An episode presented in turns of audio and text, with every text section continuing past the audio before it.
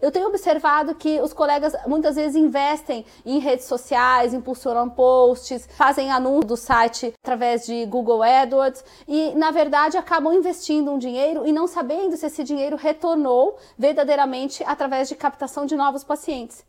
Isso porque a ligação do paciente curioso, o contato telefônico ou contato pela internet desse paciente curioso, ele requer um treinamento muito específico da sua equipe para que possa receber e fazer com que esse paciente compareça até a clínica. É importante, por exemplo, que o script de atendimento telefônico da sua funcionária que atende esse telefone seja muito bem detalhado e seja muito acolhedor para que possa derrubar as barreiras psicológicas que esses pacientes têm para chegar até o seu consultório. Fique atento ao atendimento que a sua equipe dá e ao conhecimento que a sua equipe tem para poder se relacionar com esse paciente curioso e trazer ele para sua clínica.